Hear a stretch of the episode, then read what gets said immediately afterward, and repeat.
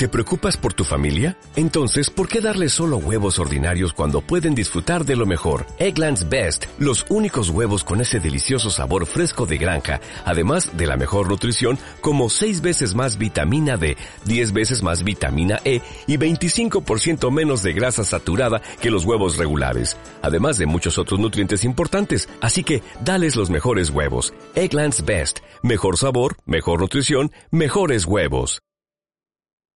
Hoy en Voz Slack vamos a hablar de retos para las juventudes defensoras de derechos. Qué mejor que traer este tema que es muy importante conocer este día, el Día de las Juventudes. Yo soy Cindy y bienvenidas y bienvenidos a otro episodio más del podcast Voz Slack. Antes de empezar con el tema, le voy a pedir a mis tres invitadas e invitados que se presenten.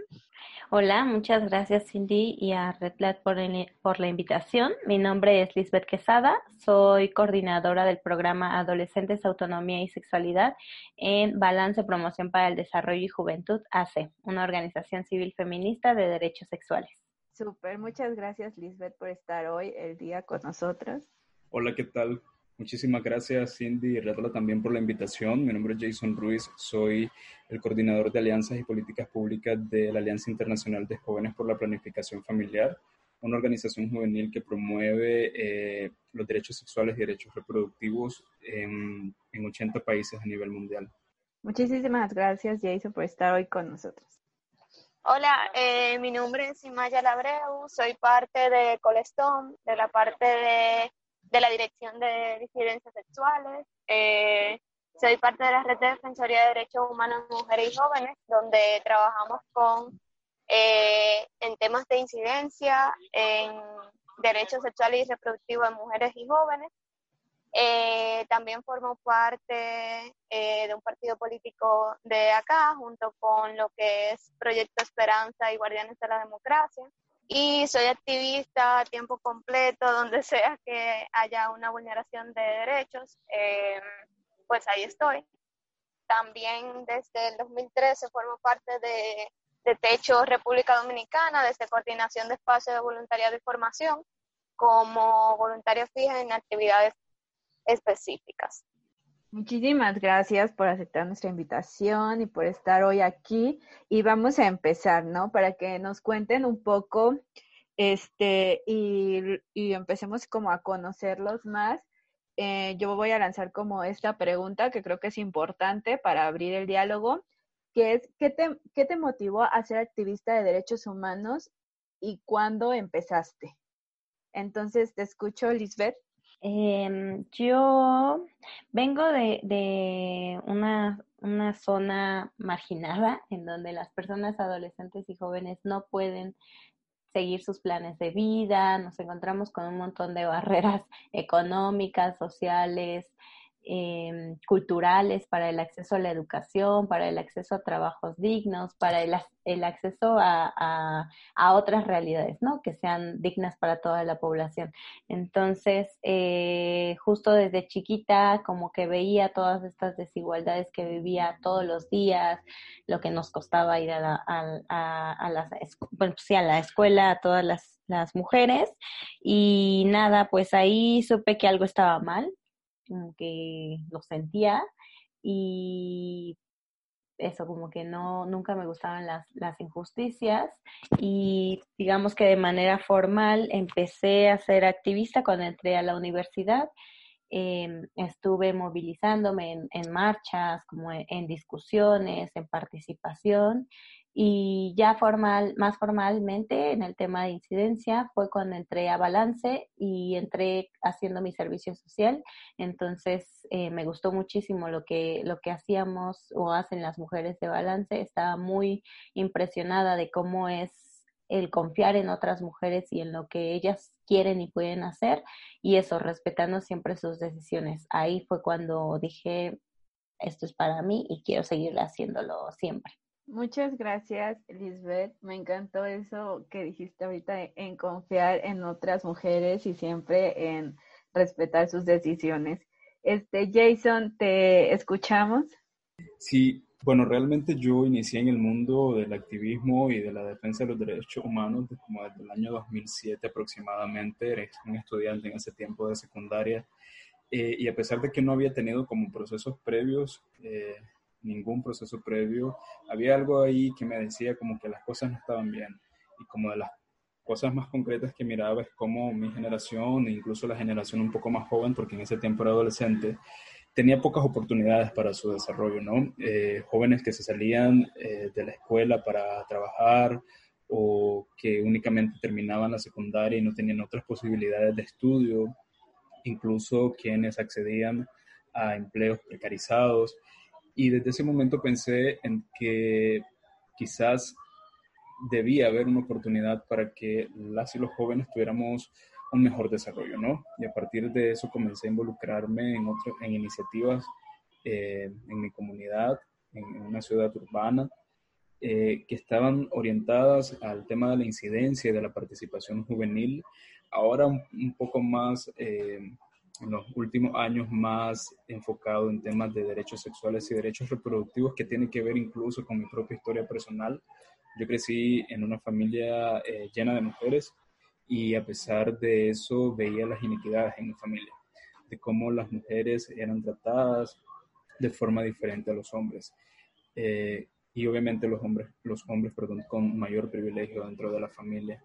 Entonces, eh, a partir de eso también fue como esa otra inquietud de poder eh, contribuir a generar un mundo mejor y hacer un trabajo más directamente con hombres para, para aportar al tema de la equidad. Muchas gracias, Jason. Eh, bueno, yo empecé con temas de, bueno, de reconocimiento de vulneración de derechos desde muy pequeña, con, con mi madre ya en, temas de servicio social, con todas estas actividades de, de llevar eh, manzanas, eh, al hospicio, de participar en entrega de juguetes. Luego, eh, creo que, todo el proceso de crecimiento en temas de derechos humanos, eh, tanto de entenderlo como en el accionar, pasa por un proceso de introspección. Entonces me puse a reflexionar de que estas acciones, si bien daban eh, un resultado inmediato, pero a corto plazo, también eran asistencialistas. Desde el asistencialismo no estamos mejorando una problemática, la estamos manteniendo. Desde la solidaridad, pero la estamos manteniendo y estamos manteniendo ese, ese sistema de desigualdad.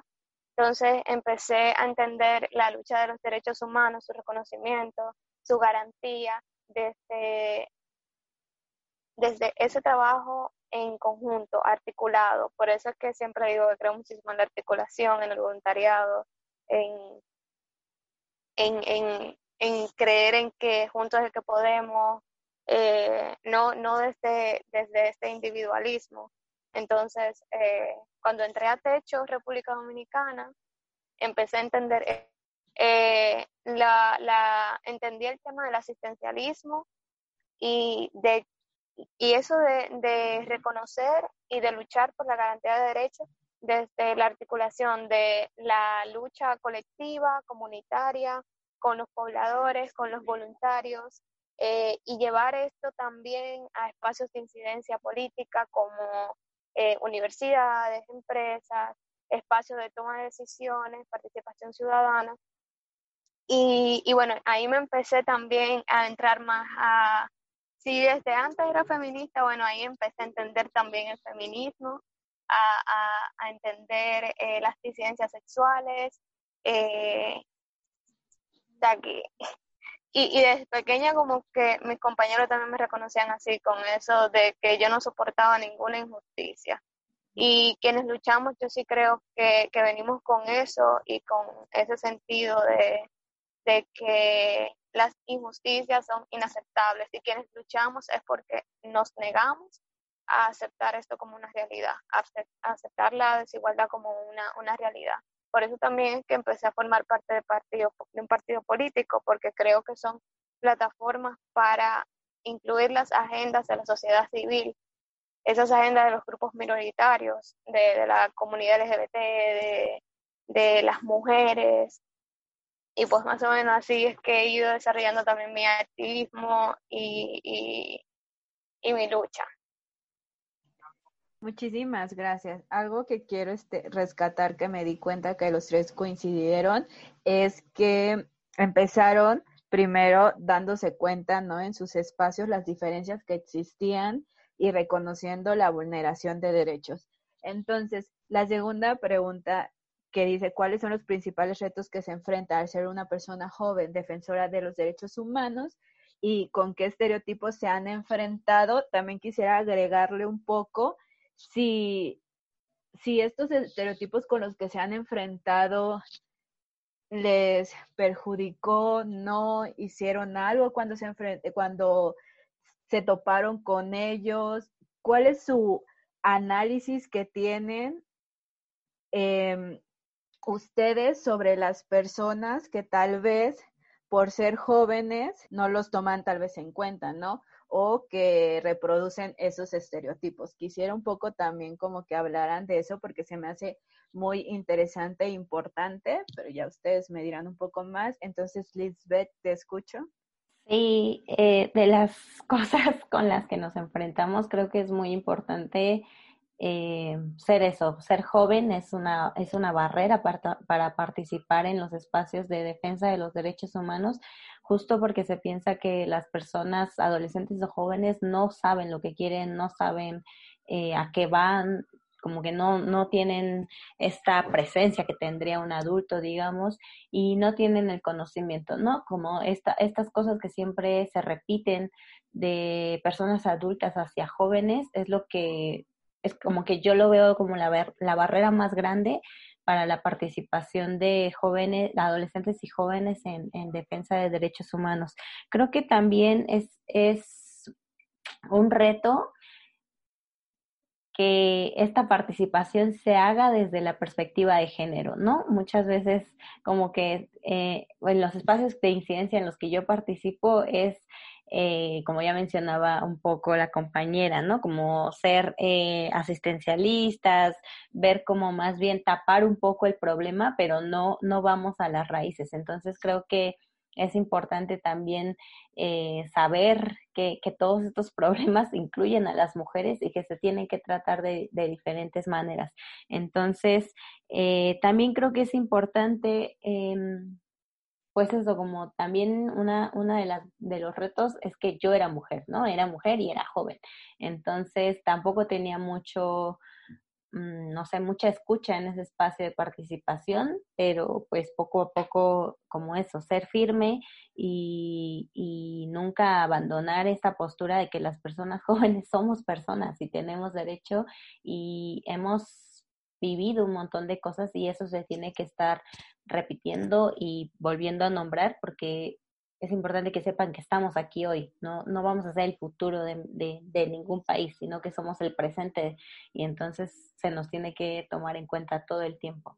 Y eso, los estereotipos, pues creo que, eh, pues eso es lo que les decía, ¿no? Como que no sabemos, eh, también creo que hay un montón de cosas en, en, siempre repetir esta mirada de adultos, como todo lo que se haga tiene que ser desde la protección a las personas adolescentes y creo que es importante ver más allá de la protección, ¿no? Como que creo que es importante brindar las herramientas para que las personas adolescentes y jóvenes podamos decidir y podamos tener una diversidad en los planes de vida que, que satisfaga realmente lo que queremos. Muchísimas gracias, Lisbeth. Y oye, eso de que somos el futuro lo he escuchado muchísimas veces en todos lados y es como increíble ver que a veces hasta esto, ese estereotipo no los llegamos a creer, ¿no? Este, yo sí te tenía como otra pregunta para dejar también un poco en claro y saber lo que tú piensas de, tú decías de que por ser mujer joven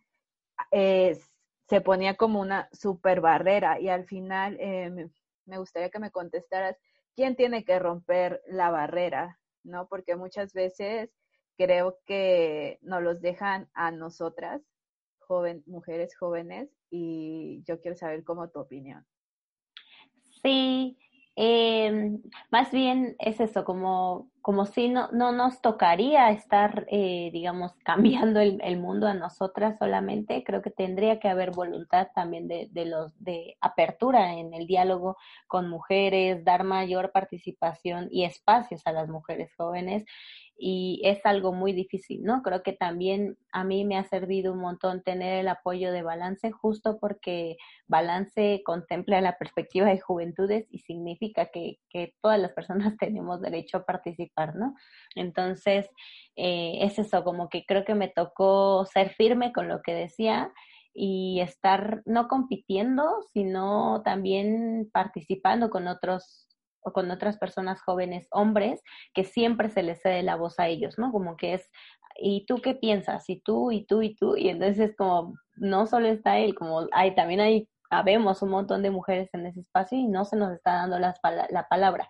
También creo que algo que, me pasaba mucho era como, eran temas de mujeres, de salud sexual y reproductiva, de, de cosas de aborto, cosas de temas que, que van nosotras directamente involucradas y era eso, escuchar a los hombres, escuchar, escuchar y era, ¿qué, qué está pasando aquí? Entonces sí es una cosa de tener presencia, tener fuerza y hacerte escuchar, porque al final eso, si no, si no hablamos, no, no nos van a escuchar nunca, pero también creo que es eso, como ser firme y ser amable también y respetuosa con las otras posturas, ¿no? Muchísimas gracias, Lisbeth. Y sí, coincido mucho contigo que a veces llega a quemar mucho la piel el escuchar a, hombres hablando de esos temas y que a nosotras no nos sean la palabra, ¿no? Siento que ya no solo es ser joven, sino que también ya ser mujer. Entonces, este, luchamos mucho con, con esas dos barreras que, que es muy difícil, ¿no? Pero también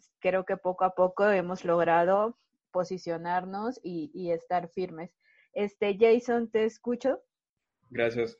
Eh, Cindy, bueno, yo creo, quiero partir muy bien diciendo que el simple hecho de ser defensora o defensor de derechos humanos de por sí ya representa o supone una amenaza al sistema, ¿no?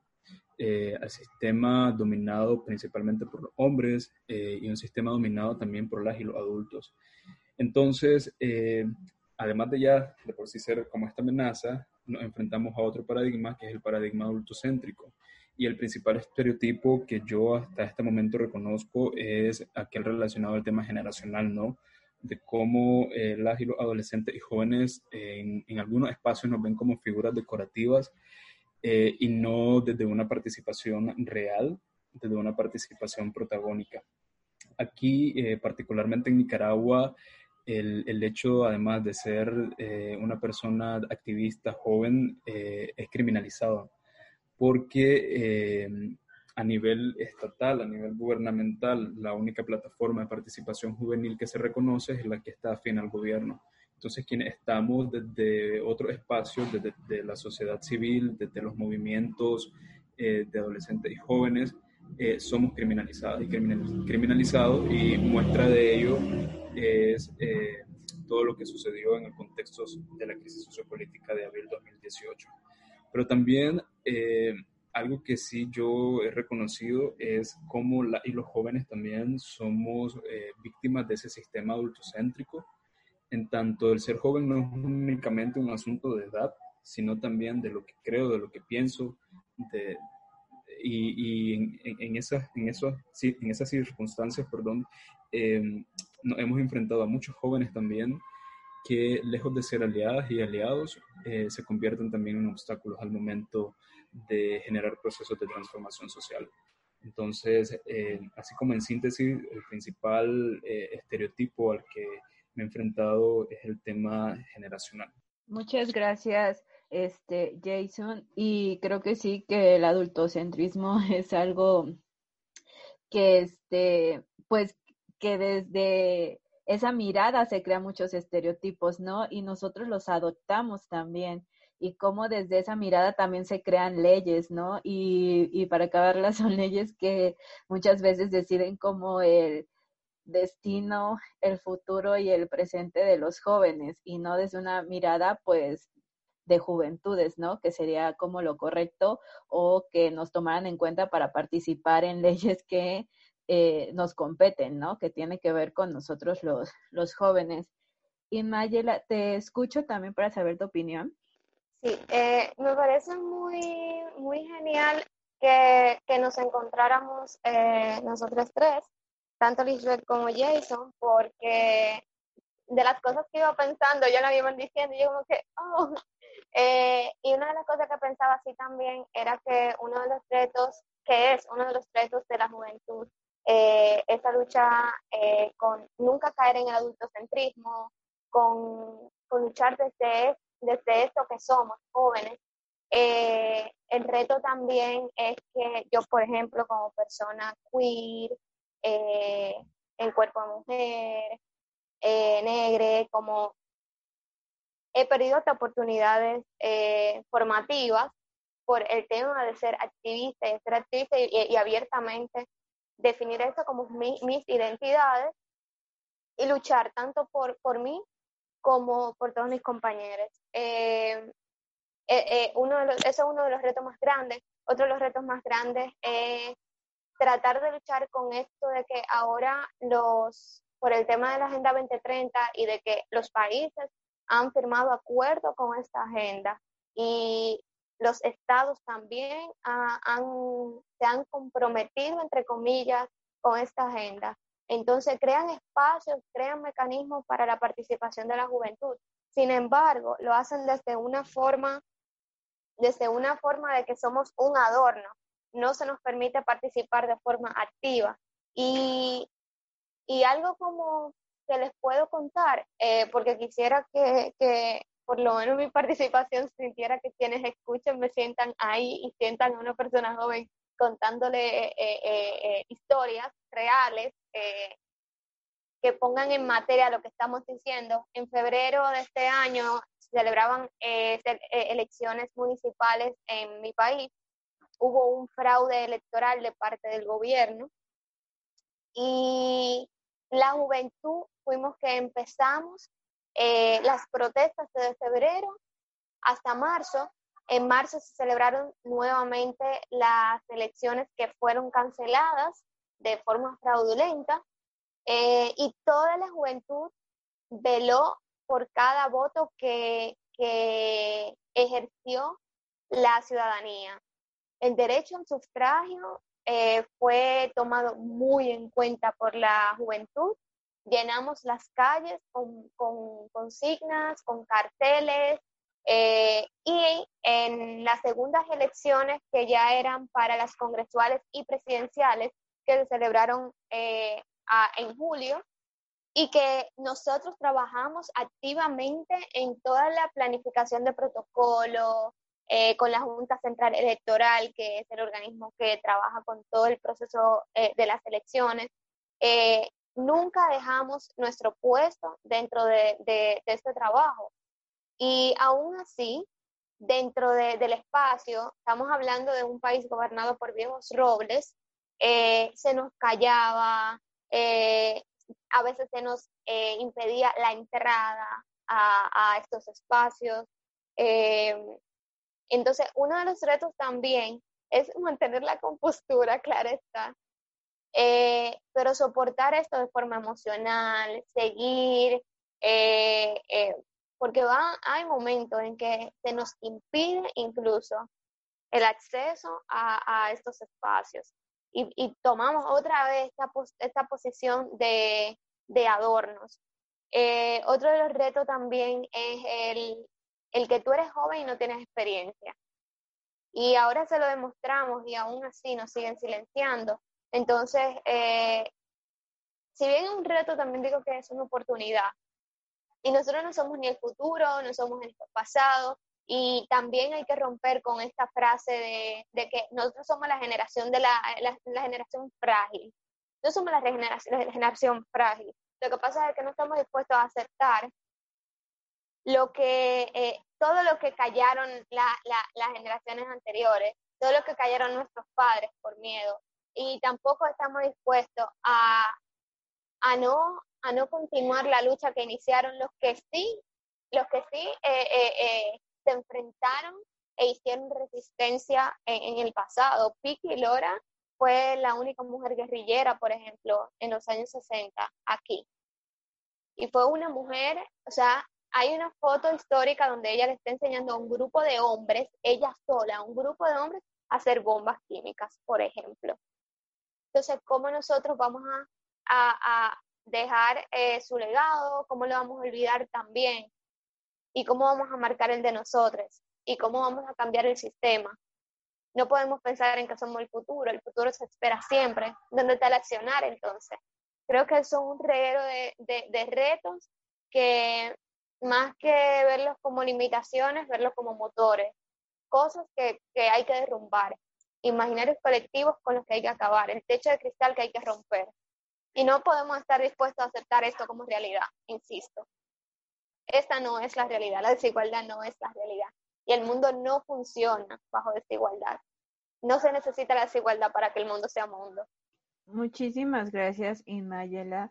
Este, quiero también traer a, al tema, este estereotipo que dijiste ahorita, que también creo que es el que más he escuchado en este momento, que es la generación frágil, ¿no? Cuando en realidad pues es todo lo contrario, o sea, no nos callamos, estamos luchando y, resistiendo. Y también te agradezco eh, por contar todo esto, porque justo eso es lo que queremos, que tomen este espacio para contar sus experiencias, para posicionar el tema. Eh, lo que crean importante. Entonces, ya para ir cerrando, otra pregunta que creo que también es interesante abordar es cuáles son sus experiencias, eh, no, cuáles son sus exigencias, perdón, al Estado y sociedad, hablando de los retos y estereotipos que puede vivir una persona joven o ya lo sea una mujer joven, eh, pero también pueden contestarla o no, o si ustedes dice, no, yo creo que es más importante hablar de esto y lo dejo aquí sobre la mesa, también es bienvenido para ir empezando a cerrar. Y después de su participación, también les pediría si pueden dar sus redes sociales de sus organizaciones o si quieren dar también la de ustedes, con todo gusto. Y si quieren, eh, si van a hacer algo próximamente que quieran invitar a las personas que nos están escuchando en este momento, también pueden. Muchas gracias. Eh, sí, eh, a mí sí me gustaría dejar claro que una de las exigencias que tenemos las personas jóvenes y desde Balance es que nuestra participación sea real, como ya lo comentaron la, la, y, y Jason. Creo que es eso, que la participación que tengamos en espacios políticos y de toma de decisión sea real, que se nos contemple por, por eso, como por ser personas jóvenes, porque sabemos lo que, lo que hemos vivido, sabemos lo que necesitamos y, y estar siempre participando, como que creo que de nada sirve lo que decían, ¿no? Hacer políticas públicas desde la mirada adulta, que ya no va con la realidad que tenemos eh, las personas adolescentes y jóvenes, y que creo que es fundamental también eh, que sería una exigencia como todo lo que se realice contenga la perspectiva de género. No se puede hacer nada de, de manera integral si no se contemplan estas perspectivas, ¿no?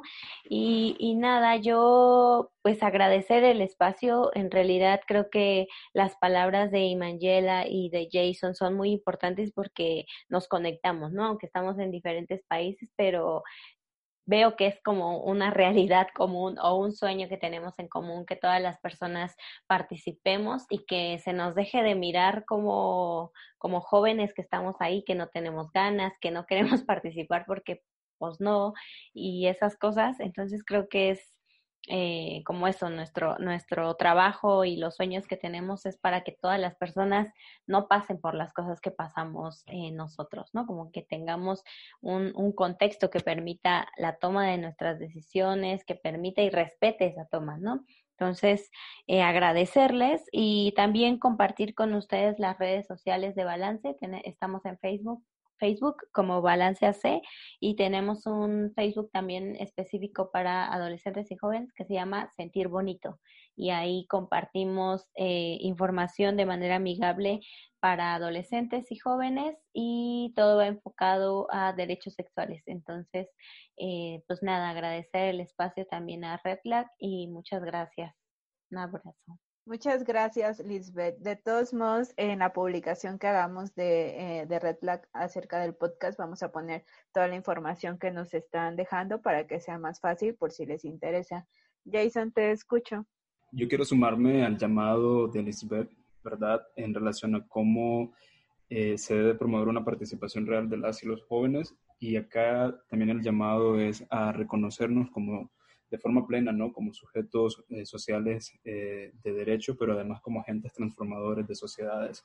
Y acá es importante reconocer que, eh, bueno, ya en 1999, que se está celebrando el Día Internacional de la Juventud, estamos entrando también además en la década de acción por ODS, es más que necesario que se reconozca a las y los jóvenes como constructores también de sociedades justas, inclusivas, prósperas. Eh, y bueno, por ahí no. Eh, lo otro, también muchísimas gracias por el espacio. Eh, nos pueden seguir en nuestras redes sociales en Facebook, en la Alianza Internacional de Jóvenes por la Planificación Familiar. Igual ahí vamos a tener algunas actividades propuestas para esta jornada de juventudes. Y muchísimas gracias a Red Lab por el espacio. Muchísimas gracias, Jason. Este, igual van a estar sus redes sociales en el post para que lo sigan, para que vean qué, este, qué acciones van a hacer.